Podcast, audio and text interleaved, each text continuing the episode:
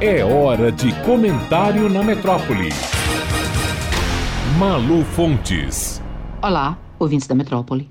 Em seu terceiro mandato como presidente da República, Lula pode indicar este ano dois nomes para compor as 11 vagas do Supremo Tribunal Federal. Guardem estes números para usá-los nas possíveis respostas que podemos dar à pergunta que será feita aqui. Desde a criação da Suprema Corte do país, em 1891, há 132 anos, 170 pessoas ocuparam alguma das 11 vagas do STF. Destas 170, somente três, três eram negros todos homens. Destas 170 pessoas, somente três Três eram mulheres, todas brancas. O presidente Lula acabou de anunciar o nome do advogado Cristiano Zanin, homem, branco, paulista, 47 anos, para a vaga gerada pela aposentadoria de Ricardo Lewandowski, eleito contra Jair Bolsonaro com uma margem de votos bastante estreita e por um eleitorado que majoritariamente defende causas e avanços sociais, Lula continua sendo cobrado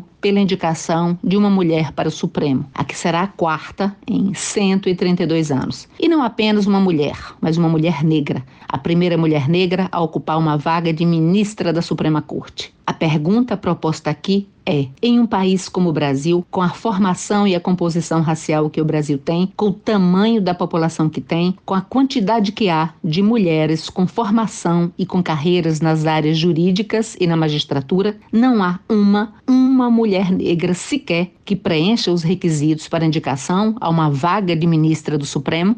Se essa ausência parece razoável, cabível ou natural, apresentem as razões e os argumentos. E para quem impede calma e argumenta pela defesa da indicação de Zanin, citando a confiança e a proximidade do presidente com seu advogado, e que basta então aguardar a próxima vaga em setembro, gerada pela aposentadoria da ministra Rosa Weber, para que então se contemple a indicação de uma mulher, o cenário não parece nem um pouco com garantias de que isso venha a acontecer.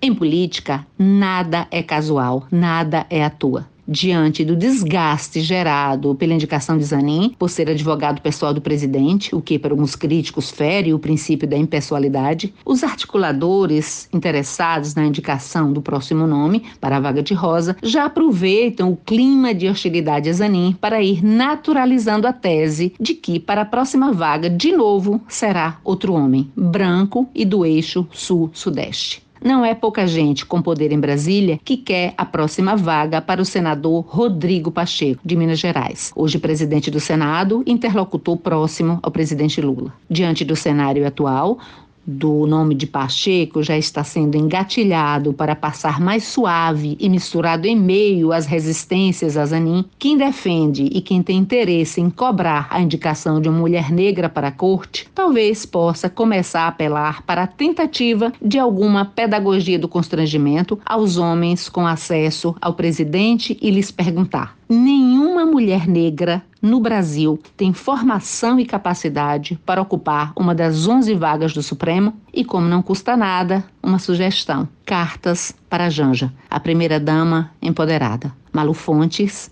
jornalista, para a Rádio Metrópole.